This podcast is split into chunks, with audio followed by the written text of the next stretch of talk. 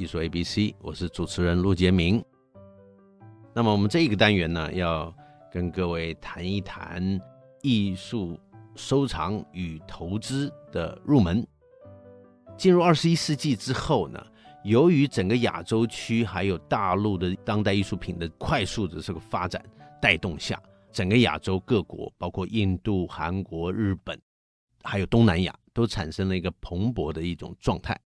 台湾当然也因此而被带动，所以我们可以看到台湾的这个艺术市场发展，从七零年代国民平均所得到两三千的时候呢，开始有画廊。那么我们现在回头把这一段时间称为画廊产业的一个发展期。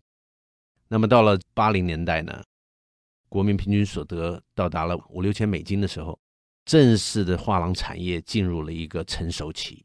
在八零年代，很多的画廊都开出来，而且我曾经访问过许多的当时开出来的画廊老板，他们认为，当这个国民平均所得到达五六千的时候，画廊就有生意做了。啊，就已经开始赚钱了。这个当然跟这个一个地区的人的富起来的过程有关系。你的房子有了，车子有了，投资的项目也开始接触了，到最后你就会把你的闲钱中的闲钱拿出来，做一些艺术方面的投资跟这个收藏，这是必然的一个趋势。到了九零年代，国民平均所得逼近八千一万的时候，画廊艺术产业正式进入了一个。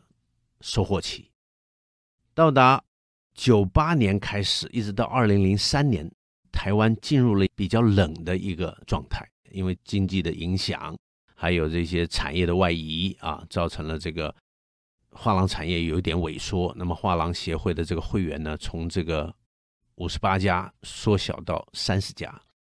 但是，一旦进入二零零四年的时候，由于大陆的这个艺术市场的这个火热的带动下，那么台湾的艺术市场开始进入再生期。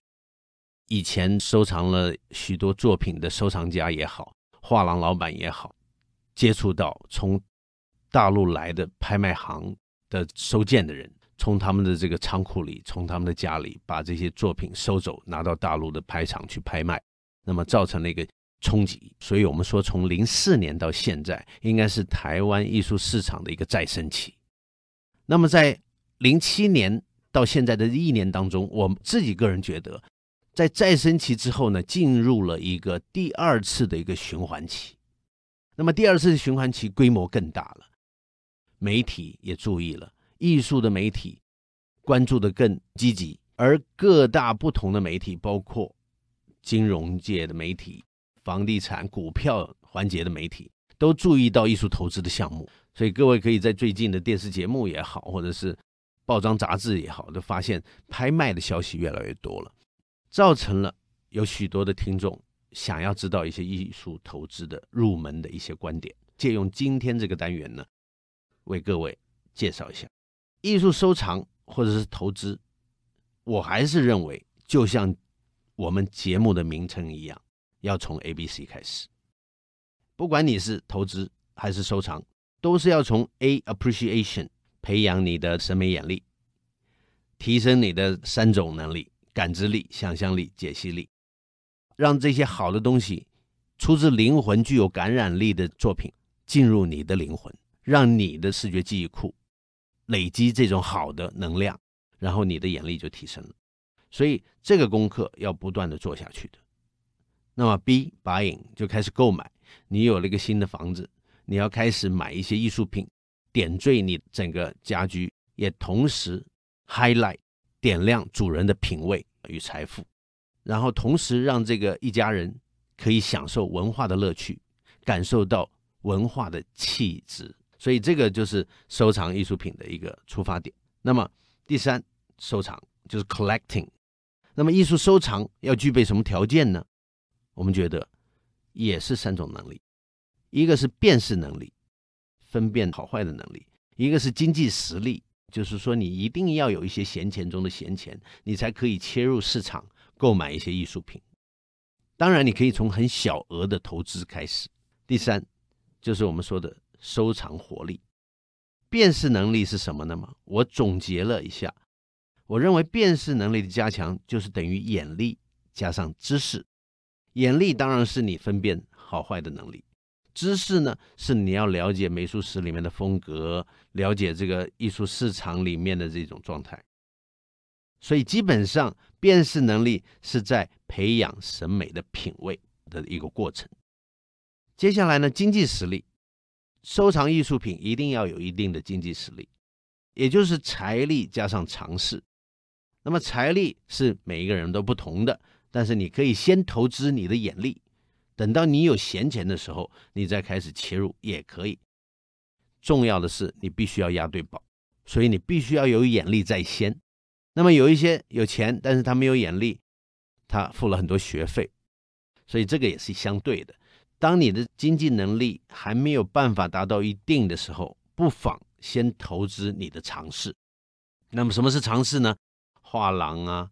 或者是博览会啦，或者是拍卖行啦，这些管道，你在里面互动的时候产生的一些理解的尝试，这个是为了什么做准备呢？就是增加选购的自信，这个是很重要的。不管收藏与投资，你都必须要有选购艺术品的自信。那么再来就是收藏活力。收藏活力等于眼光加见识，那么眼光跟眼力不一样喽。眼力是分辨真假好坏哦，那么眼光是判断未来前途哦。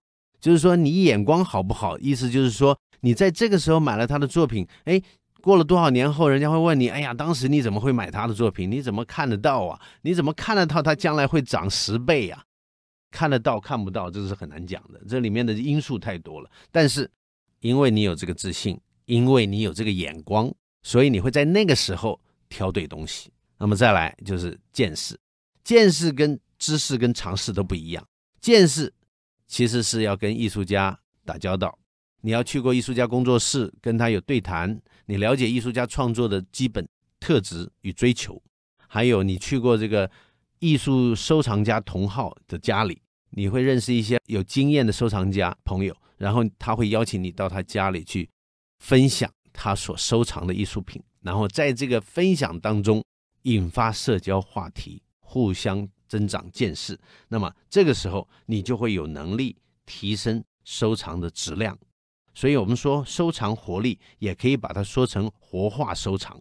也就是说，当一个收藏家不断的收、不断的收，那么随着他的这个眼力的提升、审美能力的加强、偏好的转变、财力的改变，他都会做一些活化收藏的动作。把一些他认为可以卖掉的东西卖掉，把一些这个好的精品留下来，这个就是一个活化收藏的特质，而且可以回避掉只进不出的陷阱。